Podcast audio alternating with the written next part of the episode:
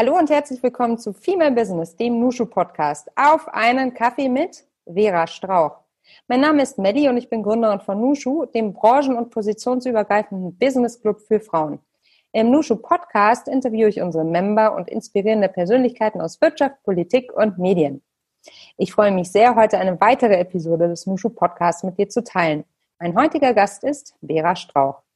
Vera ist Beraterin, Change Managerin, digitale Unternehmerin und Podcasterin.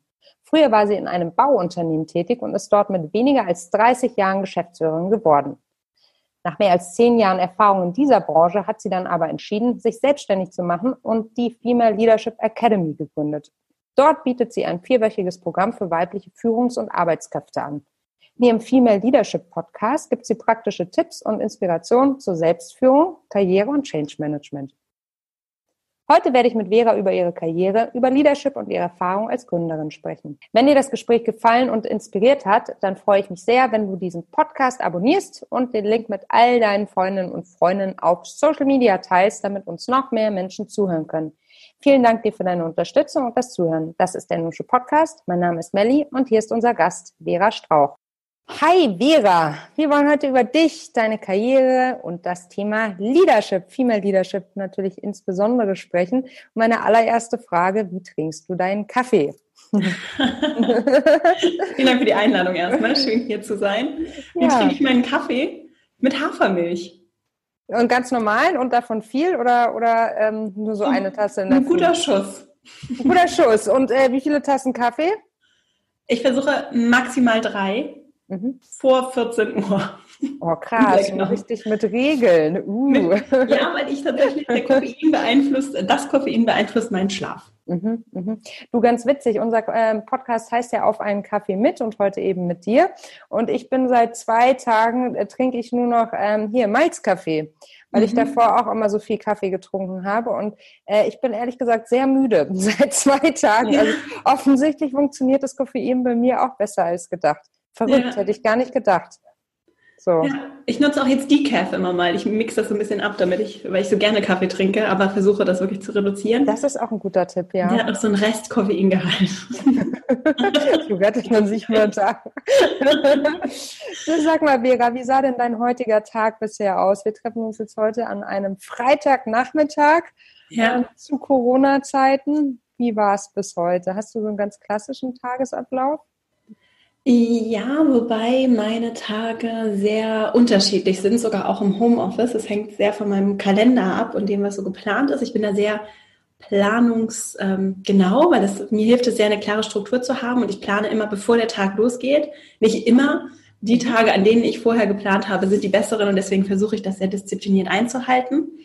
Und ich merke aber auch, also ich bin schon jemand, der sehr diszipliniert arbeitet und versuche so am Freitag immer ein bisschen ruhigeren Tag einzulegen, weil ich das manchmal nicht so mitbekomme, wenn ich zu viel Gas gebe. So. Und mhm. deswegen versuche ich den Freitag ein bisschen ruhiger zu gestalten. Deswegen war er heute tatsächlich ein bisschen ruhiger getaktet. Also ich habe eine relativ lange Mittagspause gemacht, mache morgens immer so Deep Work Phasen, versuche ich auf jeden Fall, weil morgens so meine produktive Zeit ist, auch für alle, die zuhören, vielleicht ganz interessant, mhm. darauf mal zu achten. Und das Homeoffice ist eine schöne Gelegenheit. Ich weiß nicht, wie es dir so geht, aber das ist was, was ich in meinem alten Job im Angestelltenverhältnis nicht so beobachtet habe, wie geht's denn oder wann bin ich denn am produktivsten und wann kann ich denn vielleicht einfach auch richtig gut Dinge tun und wann fällt vielleicht auch meine Energie ab und ich mache da ein bisschen niedrigschwelligere Sachen. Also irgendwie mhm. Gespräche fallen mir viel leichter, als irgendwie was Neues zu schreiben. Und deswegen mhm. versuche ich das immer morgens zu machen, weil das meine produktive Zeit ist.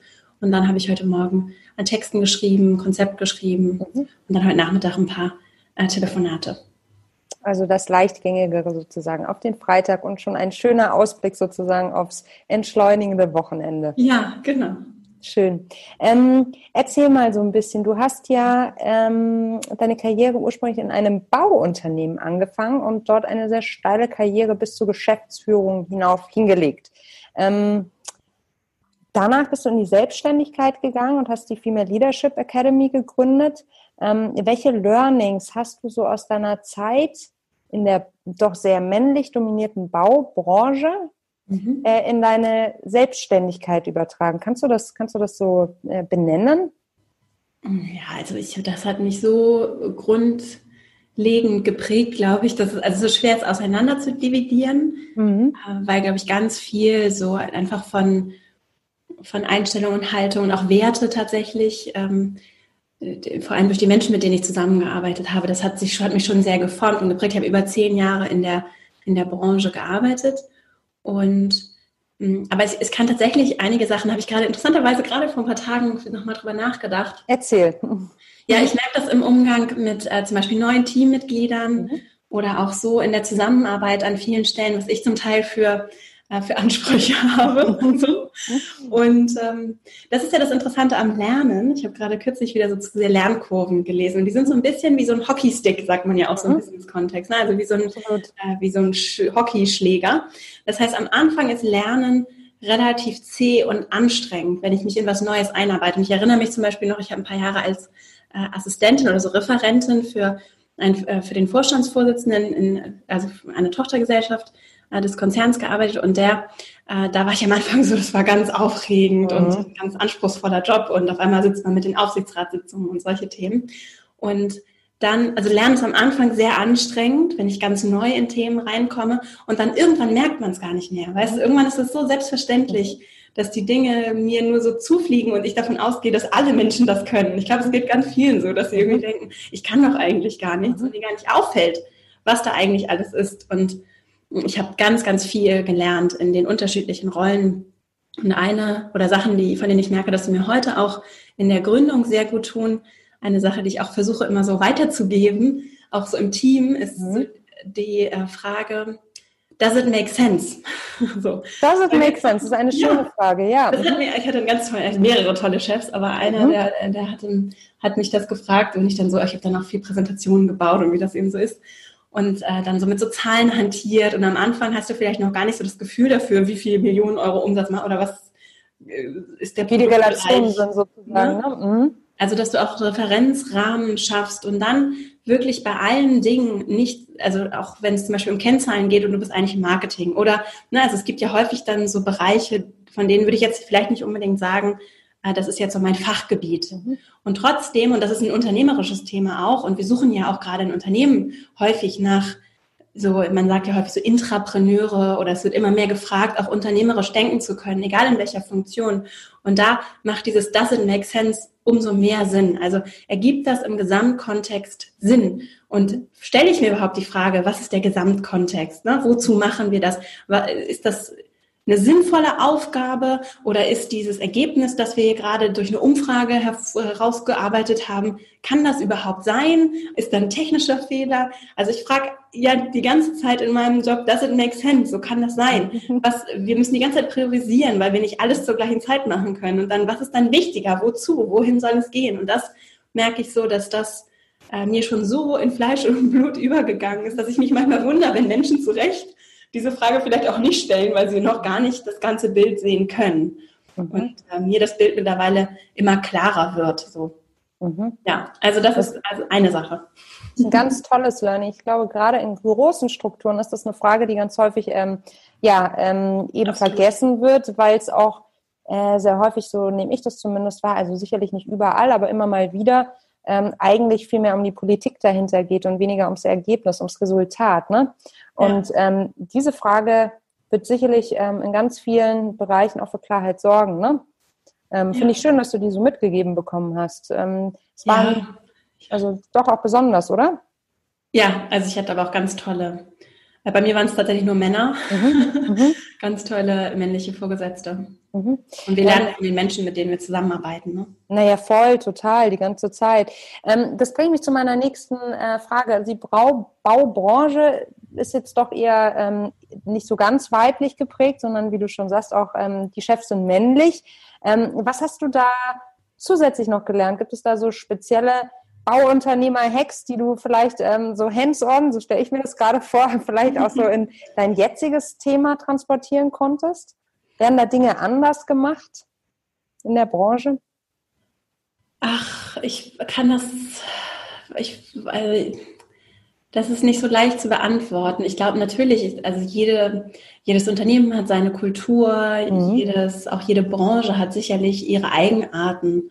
Und äh, der Bau ist interessant. So, da kommen ja auch viele Gewerke zusammen. Ich war jetzt in der Zulieferindustrie und ähm, habe da aber auch in unterschiedlichen Bereichen gearbeitet, die wiederum dann auch sehr unterschiedlich sind. Und auch ist ja auch ein sehr regionales Geschäft. Das heißt, du bist dann auch sehr abhängig vom lokalen Markt, wie die Leute so drauf sind.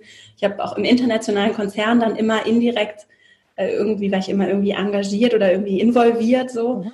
Das heißt, ich habe dann auch in verschiedene Länder geguckt und das ist alles ganz äh, vielseitig und vielschichtig. Und das ist schon mal, also das finde ich ist eine ganz wesentliche Erkenntnis, die mich auch heute sehr antreibt und motiviert, dass auch das, was oberflächlich vielleicht sehr, äh, sehr einseitig erscheinen mag, so, äh, dass die Menschen erstmal unter der Oberfläche, wir sind alle sehr vielfältig. Manchmal erlauben wir uns vielleicht nicht so sehr, das auch rauszu lassen oder haben das selber an uns noch nicht so sehr entdeckt, weil wir so krass zum Teil auch in sehr binären äh, Gender-Rollen auch erzogen werden von der Gesellschaft, nicht nur von unseren Eltern. Mhm. Die können ihren Teil dazu leisten, dass, nicht, dass es nicht so läuft, aber am Ende werden wir gerade auch viel in Mann und Frau äh, erzogen und ja. sich davon zu lösen, das kostet sehr viel Kraft. Und das ist etwas, was aber zum Beispiel bei Führung nach meiner eigenen Erfahrung eine ganz wichtige Rolle ist, weil es noch viel mehr darum geht, wer bin ich, wofür stehe ich, äh, welche Werte habe ich und welchen ganz eigenen Weg möchte ich hier oder auch welche eigene Art möchte ich hier einbringen, damit es wirklich auch ehrlich ist so und die Menschen mir vertrauen, weil ich ehrlich bin, auch zu mir selbst. Und das ist ein ziemlich äh, ziemlich anspruchsvoller, aber auch sehr schöner Weg, wie ich finde. Und da ähm, habe ich eben auch, also da, da spielt die Rolle dann die Branche dann letztlich keine sehr große Rolle mehr. So und das hat mir auch diese Branche gezeigt, dass da äh, da war es auch möglich als junge Frau, die einfach auch nochmal in ganz vielerlei Hinsicht äh, nicht nur anders aussieht, ne, sondern auch äh, vielleicht auch vom Typ. Frisch blond, eher zart, genau. Mhm. Also ja, und auch das, so was man so erwarten würde. Ne? Mhm, genau. Ja, also vom Auftreten einfach ja. so, ich habe mir immer mehr und dann auch erlaubt, einfach so ein fröhlicher Mensch zu sein, der auch mal mhm. Witz macht und so. Und die Leute sind auch so. Also da ist auch ganz viel von all dem. Und mhm. Äh, das, äh, wir profitieren in allen Bereichen der Gesellschaft, in allen, ähm, in allen Teilen von Organisationen davon, wenn wir das lernen, mit dieser Vielfalt umzugehen. Das ist ja nicht nur leicht, aber es ist möglich. So, und ich bin gefördert worden. Ne? Mhm. Ähm, ist auf jeden Fall herausfordernd, mit Vielfalt umzugehen, aber auch immer wieder ähm, bringt ganz neue Erkenntnisse und ganz neue Ideen und ähm, ja, Konzepte fürs eigene Leben und für die eigene Arbeit. Der Blick über den Tellerrand ist genau das, was wir ja auch immer wieder ähm, promoten bei Nushu. Und ja. ähm, was du ja auch äh, mit der Female Leadership Academy immer wieder in den Fokus setzt. Nach, der, nach dem Bau, wie kam es denn dann dazu, dass du die Female Leadership Academy gegründet hast? Also ich erinnere mich noch an unser Kaffee-Date und ich mhm. erinnere mich noch, das war ganz am Anfang, mhm. ähm, dass du davon erzählt hast. Und jetzt, äh, Mai, wie spät, äh, wie spät würde ich sagen? Nee, zwei Jahre später in etwa, äh, hast du schon richtig was geschafft. Und äh, du bist total bekannt, die Frauen kennen dich, lieben dich und ähm, du versorgst mit deinem eigenen Podcast ja auch jede Menge Frauen jede Woche mit Inspiration ähm, und mit Knowledge. Ähm, wie kam es dazu? Vielleicht willst du das nochmal mit uns teilen.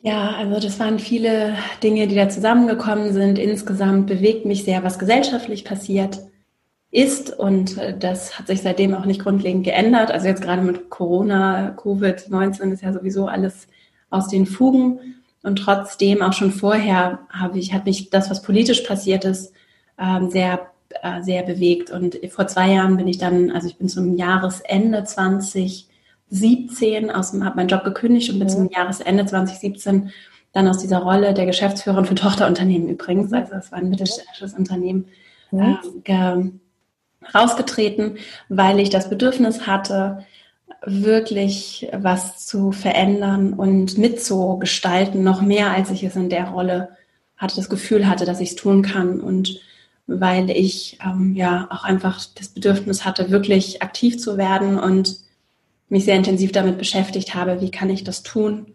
Und äh, vor allem die Frage, ich habe dann immer so viel von Empowerment gehört und da war das noch nicht so ganz so groß, wie es jetzt wird in unserer Blase, muss man dazu immer noch sagen. Also ich wundere mich, weil in anderen Blasen ist das noch längst nicht angekommen. Ja.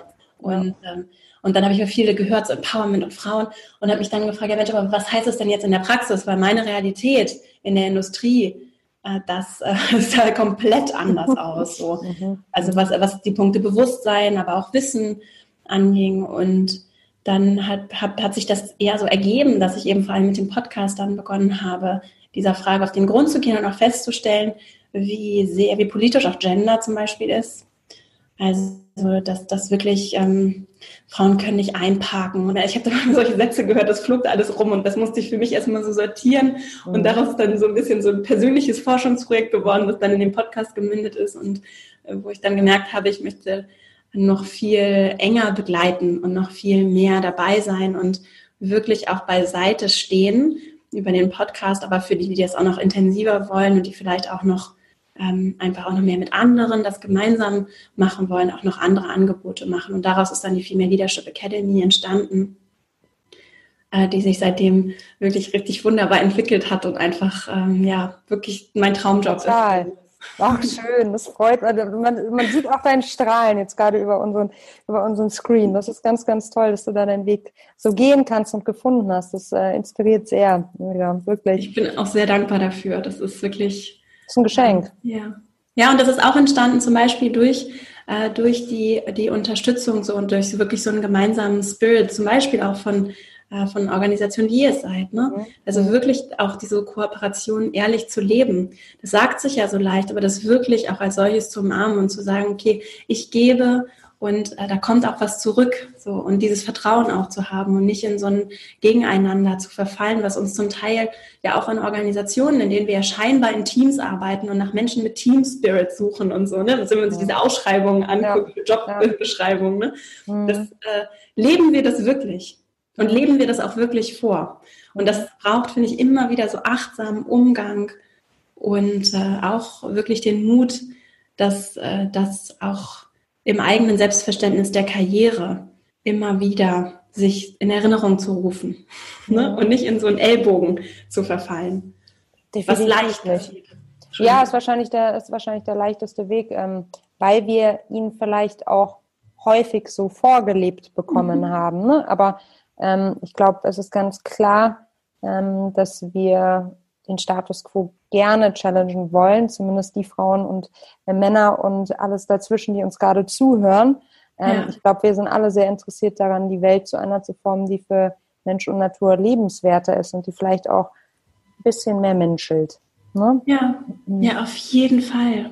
Und wir brauchen Systeme. Ich habe heute gerade ein Telefonat mit einer Frau geführt, die uns so unterhalten, wie es jetzt gerade so läuft mit Corona. Und sie sagt das auch ja. nochmal, was er, also gerade auch zum Beispiel in großen Konzernen, ne, wie, ähm, also diese reine Profitorientierung, die tut unserem Planeten nicht gut, das wissen wir auch. Da haben wir lange die Augen verschlossen, da führt jetzt irgendwann kein Weg mehr dran vorbei, aber die tut uns Menschen auch nicht gut. Und im Moment geht es ja auch darum, geht Geld zum Beispiel, wo fließt das Geld hin? So, ne? Und wer braucht es mehr? So, und wer hat dann wiederum mehr Macht, um sich das vielleicht auch zu nehmen und Einfluss und politischen Einfluss? Und das sind dann, am, am Ende geht es um Menschlichkeit und darum vielleicht auch zu sagen, ich kann es mir leisten, deswegen verzichte ich jetzt auf gewisse Dinge, weil der Mittelstand oder jetzt oder selbstständige Einzelunternehmende, die brauchen, da brauchen die Ressourcen vielleicht einfach mehr. Und da wirklich so ein Werteset zu etablieren, das ist, finde ich, eine, gerade eine ganz bewegende Frage, äh, die für mich jetzt gerade auch sehr präsent ist, auch nach diesem Telefonat, weil ich so gedacht habe, oh ja, es, es ist so wahr. Und da brauchen, da arbeiten Menschen in Organisationen. Und die an, je mehr Macht ich habe, umso mehr Verantwortung trage ich dafür.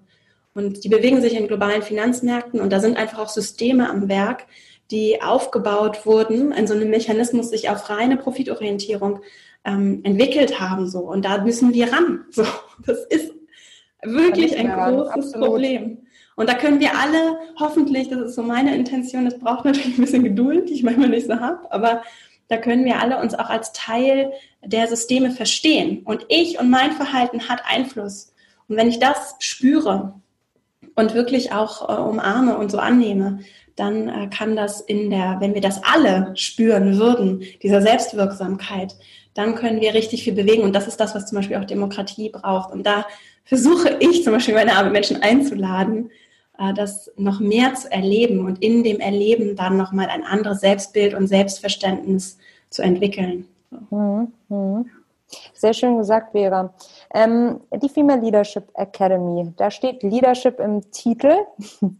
Ähm, wie definierst du denn Leadership für dich? Ja, also es ist ein großer Begriff, mhm. auch. Und der ist auch häufig assoziiert mit äh, Karriere oder Management. Und mh, mm, ich, mir gefällt äh, die Definition unter anderem, zum Beispiel Brené Brown ist, äh, ich glaube, sie ist Psychologin oder Sozial, ich glaube, sie ist eigentlich Sozialarbeiterin. Und aber ist Professorin im Bereich soziale Arbeit so. Und äh, die hat ganz tolle Bücher geschrieben und in einem Buch geht es auch viel um Leadership. Und sie spricht ähm, darüber oder beschreibt es so, es geht um sinngemäß darum, dass Menschen den, das Potenzial in anderen erkennen und den Mut haben, es zu entwickeln. So. Und mir geht es dann vor allem auch darum, dass wir Umfelder und Rahmenbedingungen schaffen, in denen das möglich ist. So. Und dazu gehört, den Mut zu haben, dass jemand äh, besser sein kann in gewissen Dingen als ich, jemanden wirklich zu entwickeln, jemanden wirklich zu fördern und auch Menschen vor allem auch nicht zu demotivieren. So. Mhm. Und das finde ich, sagt sich sehr leicht. da sind wir auch beim Thema Systeme und Strukturen. Ne, was, denn wenn ich ein Menschenbild habe und ich habe das, in dem Menschen motiviert sind, von sich aus, mhm. dann geht es eigentlich darum, was können wir tun, damit wir sie nicht demotivieren. Mhm. Das hat viel damit zu tun, wie ich anderen begegne, was ich in ihnen sehe und wie ich ihnen auch selbst erlaube, das in sich zu entdecken und zu erkennen. Mhm. Das heißt, deine Grundthese bei dieser Definition von Leadership ist erstmal, du bist okay, ich bin okay. Und jetzt schauen wir sozusagen, also auf Augenhöhe, und jetzt schauen wir mal, wie wir dich, also du also das mit der Demotiva Demotivation verstehe ich jetzt noch nicht so ganz. Also du meinst jetzt sozusagen, dass der Eingriff, also dass alleine die Entwicklung schon reichen könnte und das auf Augenhöhe miteinander sein, um nicht zu demotivieren und jeder Eingriff schon eine demotiv also demotivierend wirken kann. Ja, da greifen dann eher, also ja, da mhm. greifen dann aber noch größere Mechanismen, wie zum Beispiel Sinnstiftung, ist etwas, mhm. was zu Leadership unweigerlich dazugehört. So, das ist ein großer Begriff. Ja, Purpose. Aber sehe ich den Sinn? Genau. Mhm. Hinterfrage ja. ich den Sinn? Zeige ich den Sinn auf, wenn ich Aufgaben erkläre? Ja. So, das hat auch viel ja. mit Management dann zu tun. Aber gebe ich auch, äh, gebe ich Anlass, Sinn zu sehen und äh, inspiriere ich vielleicht auch äh, dazu und erinnere an diesen Sinn. Also das und das ist ein Element, das da reinspielt, nicht zu demotivieren. So, wenn ich sinnlose Aufgaben verteile oder sinnlose Prozesse zulasse in einer Organisation, jetzt wenn wir mal aus dem unternehmerischen Leadership-Kontext gucken, ja.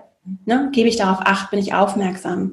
Das kann, muss aber nicht an solche Funktionen geknüpft sein, sondern Leadership und daher habe ich, kommt auch dieser Begriff für mich, weil ich mir weil mir das Thema wichtig ist, dass wir begreifen, dass das erstmal nichts mit dieser traditionellen Pyramide zu tun hat, mhm. sondern im Prinzip damit bin ich jemand, der auf andere achtet, der auch Augenhöhe begegnet. Man könnte das auch, ich finde das Konzept von Würde sehr schön, mhm. das Gerald Hüther zum Beispiel auch verwendet sehr, ob ich anderen und mir selbst würdevoll begegne und auf sie acht gebe. Und das kann ich tun, egal in welcher Position. Und das kann ich auch außerhalb des Arbeitskontexts natürlich tun, in meiner Familie, mit meinen Freunden, mit der Kassiererin oder dem Kassierer im Supermarkt, mit Menschen, die mir auf der Straße begegnen, dadurch, dass ich nicht andere dem Virus aussetze, im Moment zum mhm. Beispiel, sondern mich verantwortungsvoll verhalte. Also dieses, ähm, diese Achtsamkeit und das Bewusstsein, äh, das aus einem hohen Selbstwert resultiert. Mhm. So. Was sind so die klassischen Spannungsfelder, mit denen Frauen, kommen eigentlich auch Männer manchmal zu dir? Wir machen das, ähm, also Männer sind nicht ausdrücklich nicht willkommen. Mhm. Es ist nur so, dass wir im Moment mit Frauen zusammenarbeiten, weil wir ja sehr viel die Frauen auch untereinander zusammenarbeiten lassen. Ja. Und wir sind ausschließlich digital unterwegs. Ganz selten machen wir auch mal Offline-Sachen, aber wir sind eigentlich ausschließlich digital unterwegs und ich selber hätte mir auch den geschützten Raum gewünscht, weil die Herausforderungen für Frauen einfach andere sind in der Arbeitswelt als für Männer. Und äh, es geht nicht ausschließlich um diese Themen, aber um dazu auch den Raum zu bieten, sich auszutauschen, ist es vor allem äh, ist es für Frauen. So ist es bei uns bei Nushu auch, ganz genau. ähm, was sind die häufigsten Herausforderungen, die ähm, die Frauen ähm, sozusagen zu dir tragen oder ähm, äh, thematisieren wollen. Kannst du das, ähm, kannst du darüber Auskunft geben? Wenn wir eben über Führung sprechen? Die sind ganz unterschiedlich. Mhm. Also das ist ganz äh, bunt gemischt. Das sind nicht nur Frauen in Führung. Mhm. Und äh, dadurch, dass so viele auch ganz unterschiedliche Alters, also eine Krisenalterspanne mhm. von irgendwie Anfang, Mitte 20, also im ersten, also die, die Menschen bei uns haben schon Berufserfahrung so, mhm.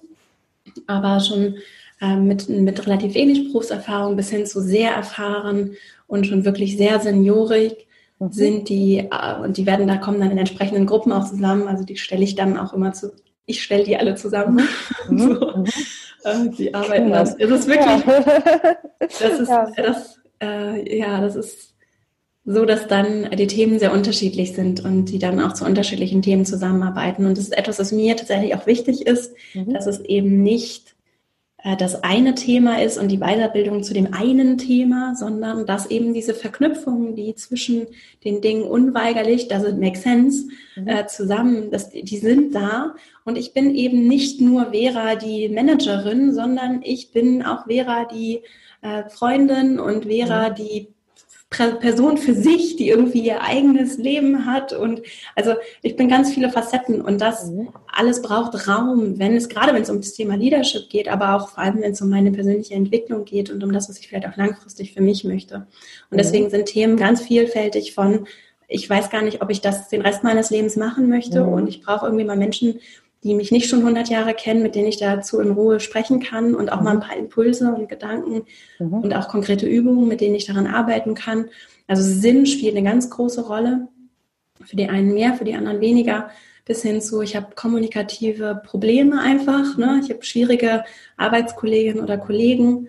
Ähm, ich habe ähm, Herausforderungen in meinen Arbeitsumfeldern, weil ich nicht, da nicht so weiterkomme, wie ich vielleicht weiterkommen möchte. Mhm. Also auch so das Thema Karriere gesehen werden, gefördert werden.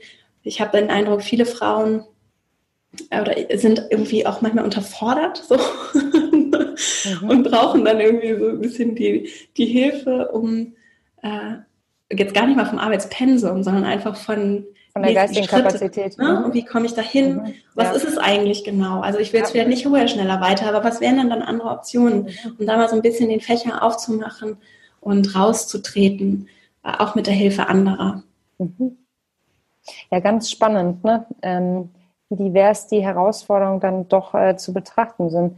Ähm, es gibt halt nicht nur die eine Zielgruppe Frau, ne? auch wenn die Nein. Ja, ja, genau. Wird ja aber auch häufig über einen äh, Kamm geschoren. Da wundere ich mich auch immer wieder, äh, wie das denn passieren kann. Ne? Also genauso wie es nicht eine Definition von Leadership geben kann, ja. weil jeder Mensch ja irgendwie auch persönlich ist und du plädierst ja aus, hatte ich zumindest verstanden, eben dafür eine eigene Definition für sich zu entwickeln, ne?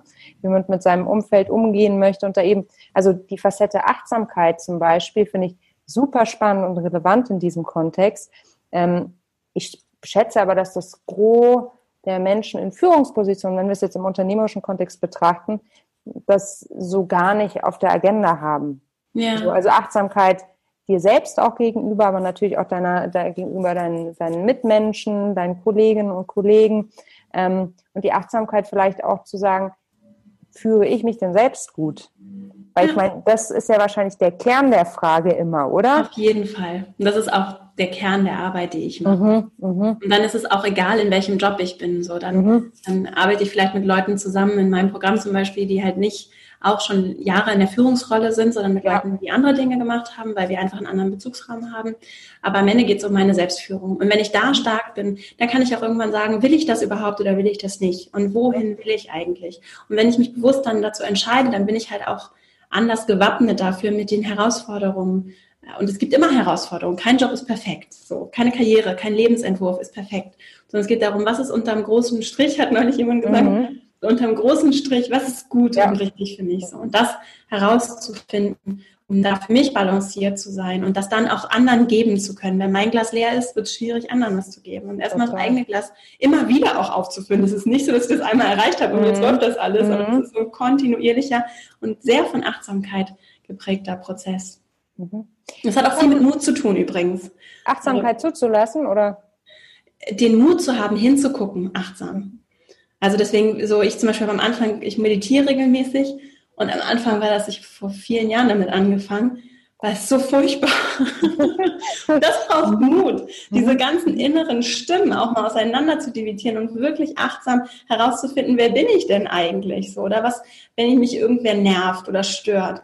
Woran liegt denn das eigentlich? Oder wenn sich jemand wie ein Vollidiot verhält, warum triggert mich das gerade so? Also jetzt mal unabhängig davon, dass ein Vollidiot irgendwie ja. so rückwärts, was ja, ist ja. mit mir? So, weil mhm. ich immer meine Themen mitbringe, auch in jedem Dialog. Ich bringe meine Themen mit. Und das finde ich ist eine super spannende Frage. Und das wenn wir das alle für uns im Kollektiv beherzigen würden, es wäre der große Hebel für Veränderung. Was wäre das für eine Wahnsinnswelt, oder? Ja, und das mhm. ist so die Mission ja auch, wirklich viele Menschen zu erreichen. Und die leben das vor, die geben, leben das nicht nur in ihren Familien vor, sondern auch in ihren Arbeitsumfeldern. Und dann geht es nicht darum, andere zu zwingen, was zu verändern. Es geht nicht um Druck und Zwingen und andere kontrollieren oder demotivieren durch Strukturen, weil wir so einen Kontrollwahn haben, sondern es geht darum, Veränderung, Verhaltensveränderung durch neue Erfahrungen. Wie verändert sich unser Gehirn auch neurobiologisch durch mhm. neue Erfahrungen? Wie schaffe ich neue Erfahrungen? Durch das Verhalten, die Interaktion miteinander. Mhm. Und dann ist es vielleicht die Kassiererin oder die, der Nachbar, die Nachbarin, die mir begegnet und ich, es sind vielleicht nur kleine Momente, in denen ich aber bei denen was verändere. Total. Und die bei mir auch wiederum was verändern. Ja. Es geht ja wieder in beide Richtungen. Mhm. Ja, genau. ähm, sag mal, woher äh, weiß man denn, Vera, ob man sich selbst gut führt? Das, die Frage stelle ich mir jetzt ja gerade so ein bisschen. Also woher weiß ich, ob ich mich selbst als Mensch gut leite und lenke? Das, ähm, also das ist sicherlich also das ist mal eine gute Frage. Ja, weißt du, wie ich meine? Also ich meine, ja. man, steckt, man steckt ja in sich selbst drin. Also was ist der Maßstab sozusagen?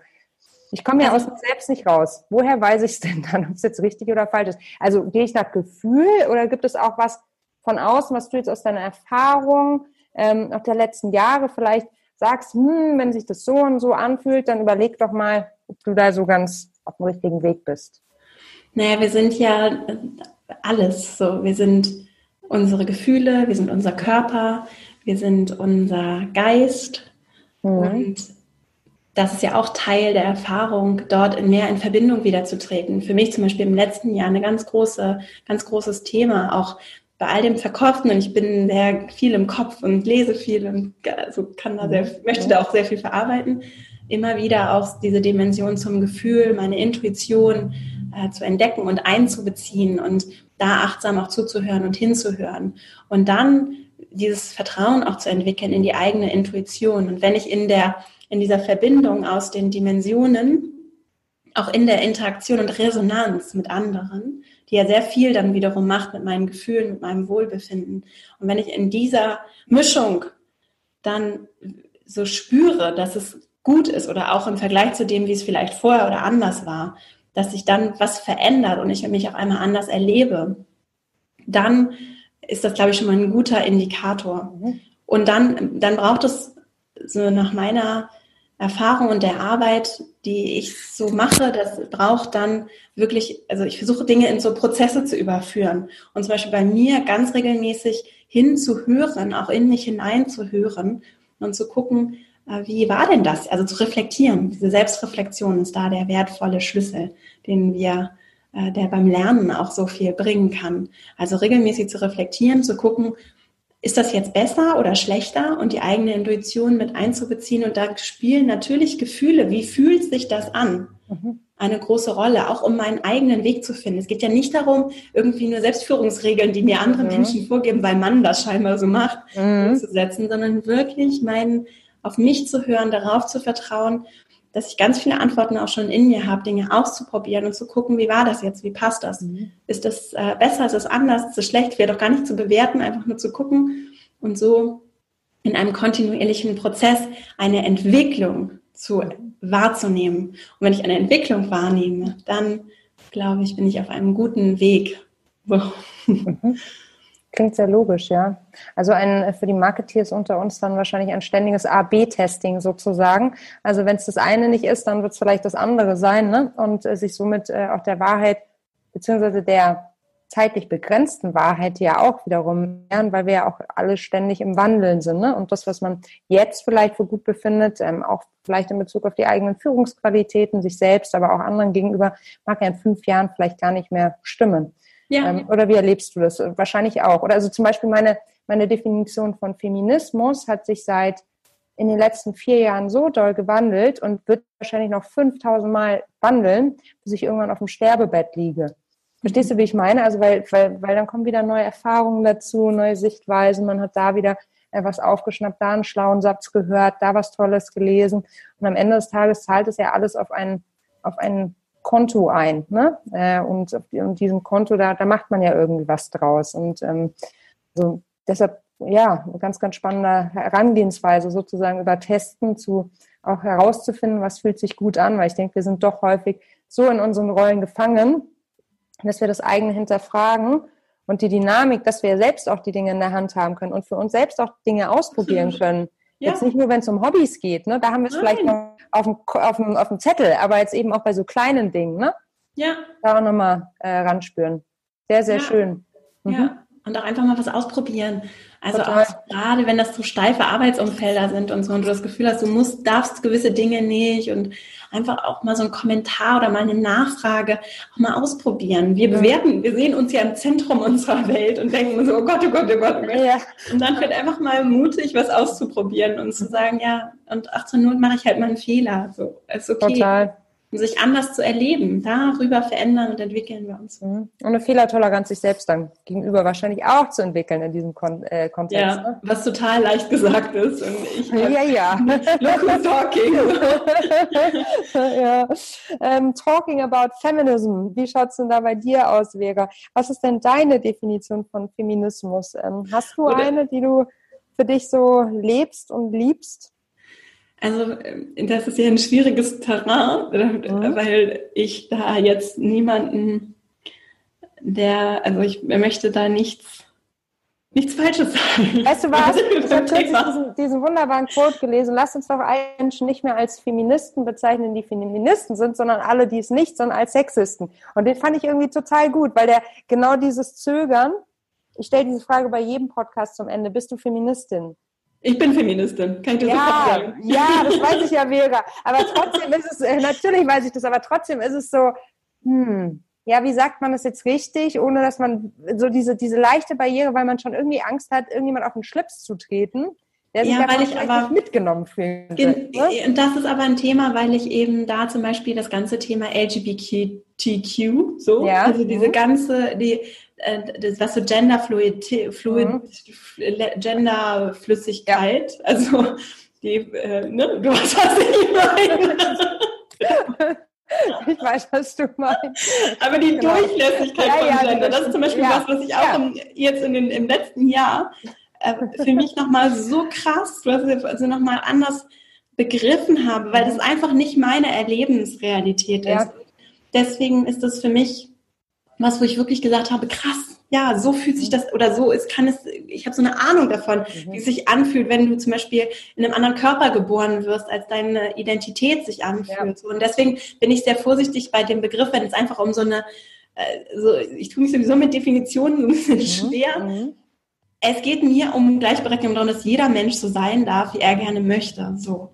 Und ähm, diese Freiheit wirklich zu haben und gerade wenn es um Stigmatisierung und Grenzen im Kopf, die sich dann auch auf an, also andere Grenzen erschaffen, wenn es darum geht, die einfach loszulassen so und da bin ich natürlich auch privilegiert, so das weiß ich auch. Ich bin habe Akademikereltern, bin privilegiert, habe zwei Studienabschlüsse. Ich habe so viele Privilegien genossen und ich kenne das Thema Diskriminierung, weil ich eine Frau bin und weil ich ein bisschen jünger aussehe, als ich bin. Also ich bin so ein bisschen so das Alter, Alters- und äh, Genderdiskriminierung kenne ich, aber als, als weiße Frau mhm. in einer super, mit einem deutschen Pass, so privilegiert. Ja. Ne? Ja. Und deswegen tue ich mich hier ein bisschen schwer damit, weil ich einfach nicht den Menschen, ich möchte niemanden verletzen. So das ist es mhm. vielleicht eher äh, dadurch. Und dann äh, bräuchte es für mich ein bisschen mehr Recherche. Das habe ich auch auf meiner Liste, so das ganze Thema Feminismus, weil das ja, weil viele, da gehen ja alle Alarmglocken an. Ich habe auch schon im Freundeskreis hitzige Diskussionen geführt, weil ich meinte, natürlich bin ich Feministin, bist du kein Feminist? Und er so, ich bin kein Feminist. Wieso bist du Feministin? Ich fühle mich angegriffen. Und dann haben wir diskutiert. Ne? Also weil weil es eben ein polarisierendes Thema ist und viele einfach, weil wir eben, weil uns eben eine gute äh, oder sagen wir mal eine im Mainstream angekommene Definition, auf die wir uns geeinigt haben, weil wir alle erkennen, dass Feminismus ein Thema ist, das uns alle angeht. Ich glaube, die fehlt uns. Und da brauchen wir zum Beispiel Sprache. Mhm. Sprache und auch neue Sprache, die uns hilft und die verbindet und nicht ausgrenzt. Also ich habe ähm, ich habe eine wunderbare Definition, die verlinke ich auch gerne ähm, neben unserer Podcast-Aufnahme, mit der ich total mitgehe. Sie ist etwas länger, ähm, aber das ist äh, total die Definition, die ich äh, auch lebe. Und ich finde, ähm, die kann ich an der Stelle einmal zitieren. A feminist is a person who believes in the power of women just as much as they believe in the power of anyone else. It's equality, it's fairness, and I think it's a great thing to be part of. So, und das finde ich eine wunderschöne Definition, weil wir, also das ist witzig mit diesem Feminismus. Ähm, du hast total recht. Also es, äh, auch bei mir im Freundeskreis, ich versuche abends, also äh, wenn man auf irgendwelchen Dinner-Dates ist oder sowas mit äh, Freunden, das Thema auch gar nicht so sonderlich zu positionieren. Und trotzdem kommt äh, spätestens dann, wenn ich Leute neu kennenlerne, ich weiß nicht, wie es bei dir ist, eigentlich immer, also interessierte Rückfragen, ja, aber wieso machst du das und wieso nur für Frauen? Mhm. Ähm, und dann geht es auch ganz häufig in eine sehr, sagen wir mal, sehr nach vorwärts gerichtete, challengende ähm, Befragung.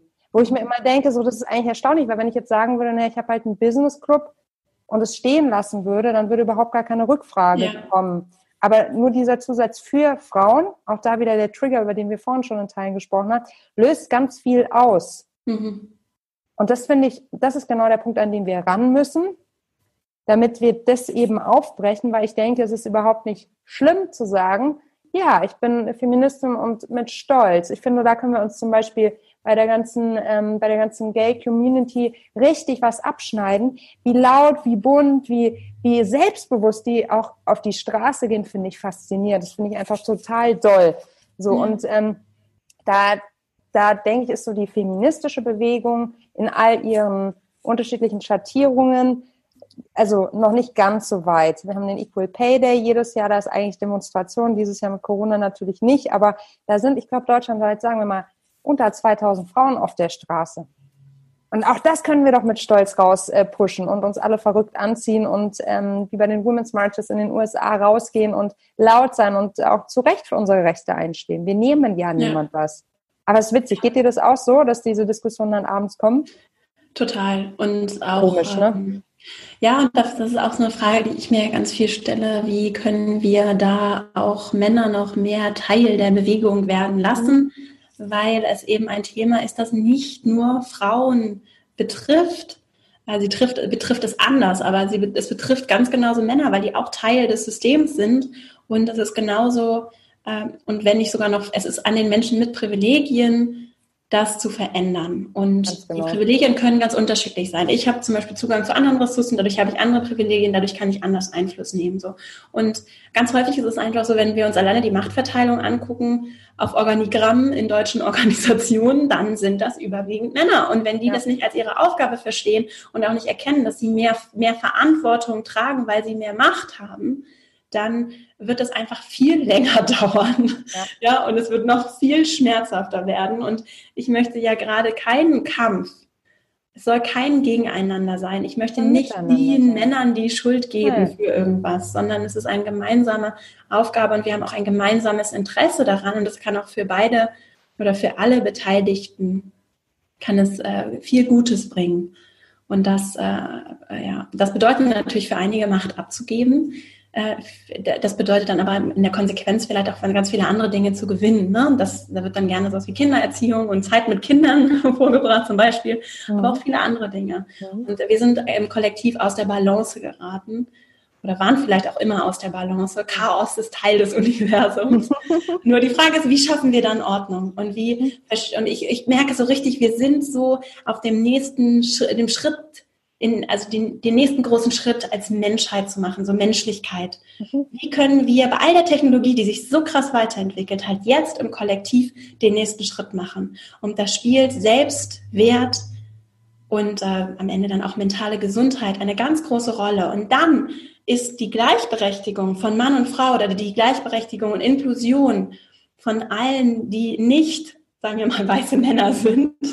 so. Mhm. Das wird ein, das ist quasi automatisch Abfallprodukt. So, Abfall ist das falsche Wort, aber es ist ein Nebenprodukt. Schon, meinst, sehr klar. Mhm. Wenn ich keinen Mangel habe und wenn ich menschliche Entscheidungen treffe und meine Verantwortung zum Beispiel auch als CEO einer Organisation verstehe und nach Werten handle, die das in den Vordergrund stellen, dann, also dann ist für mich die Konsequenz, dass gewisse Dinge einfach passieren müssen. Und da können wir alle zu beitragen. Und das braucht noch ganz viel Bewusstsein, auch darüber, dass es einfach nicht fair ist. Und ich bin auch nicht mehr bereit, diese Diskussion zu führen. Ich breche das mittlerweile ab. Ja, ist ja so. Ja, Weil das ganz, ganz häufig ist, ach, jetzt Frauen, stellt euch mal nicht so an. Ich habe neulich so einen Artikel geschrieben über die Gender Data Gap, unsichtbare mhm. Frauen. Mhm. Super Buch, ne?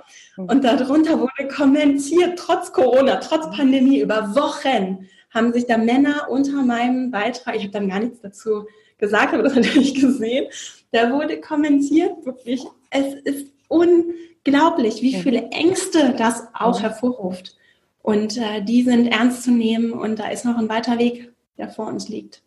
Ja. Wir werden ihn gemeinsam gehen, Vera. Da mache ich mir keine Sorgen. Und äh, beide mit voller Power und mit vielen, vielen anderen wunderbaren Frauen da draußen ähm, unser Bestes geben, dass wir eine Welt hinterlassen irgendwann oder auch jetzt schon gestalten, die lebenswert und menschlich ja. ist ja. Das habe ich schon zweimal so irgendwie so, so, so Sachen gesagt in Richtung äh, Tod. Ne? Eine Welt hinterlassen und vorne habe ich irgendwas von meinem Totenbett geredet. Ich weiß auch nicht, wo das heute herkommt. Nein, aber das ist auch über Tod müssen wir sprechen. Pathetisch, ja, ich bin da ganz schlecht drin. ich habe oh. dazu. Ja, ehrlich? Ja. Erzähl mal. Äh, Jalom heißt der, das ist so ein Psychotherapeut, die Rote Couch zum Beispiel, der, der hat viele Romane geschrieben. Aha. so ein bisschen, ich bin, mag ja so Romane, die so eine Psychotherapie-Touch haben. Jalom, der ist selber Psychotherapeut und das Buch heißt In die Sonne schauen. Aha. Es ist allerdings für Psychotherapeuten geschrieben, das ist ein mhm. Fachbuch. Das wusste ich auch nicht. Aber es mhm. liest sich sehr interessant und da geht es zum Beispiel um, äh, um Philosophie Mhm. Epikur ist scheinbar jemand, der äh, der Tod beschäftigt uns Menschen ja schon sehr lange. Und mhm. in die Sonne schauen heißt es deshalb, weil in der auch in der Psychotherapie wird, ist es so schwer für uns Menschen, dem Tod ins Auge zu blicken, also wirklich hinzugucken, richtig mhm. hinzugucken, äh, so wie wir auch nicht in die Sonne gucken können. Und das ist sehr interessant. Er spricht dann darüber, wie ganz häufig das unterliegende Motiv, wenn es um psychische Störungen geht, aber auch insgesamt, ne, dass äh, der Tod ist etwas, was uns alle bewegt und deswegen auch etwas, was wichtig, finde ich, ist für Balance, sich damit äh, für sich selbst auch auseinanderzusetzen. So. Wenn man ein sonniges Gemüt hat, genau, dann kann man auch in die Sonne schauen. Du wolltest schon so den Abschluss machen und nicht, oh, oh Gott, oh Gott, nochmal Aber super spannend. Na, also die, du hast schon total recht. Das Thema Tod äh, ist wirklich, als es wir äh, total ausblenden und ich persönlich äh, auch to, also, mhm. oh, da, da gruselt es mich immer und dann weiß ich mal überhaupt nicht, wie reagieren und ich kriege Beklemmungen. Aber umso cooler, dass du dich damit auseinander ähm, ähm, setzt. Vielleicht kannst du dazu ja auch noch mal was erzählen und eine Session mit uns machen, wenn du äh, weißt, wie man jetzt damit umgehen kann. Ja, Aber hat das ja genau. Fünf Schritte. Fünf Schritte, genau. Fünf Tipps für den perfekten Umgang mit dem Tod. Ja, warum denn nicht? Ne? Ähm, ich danke dir vielmals, Vega, und ähm, schicke dir ganz, ganz viel Power aus München äh, im Homeoffice nach Hamburg ins Homeoffice.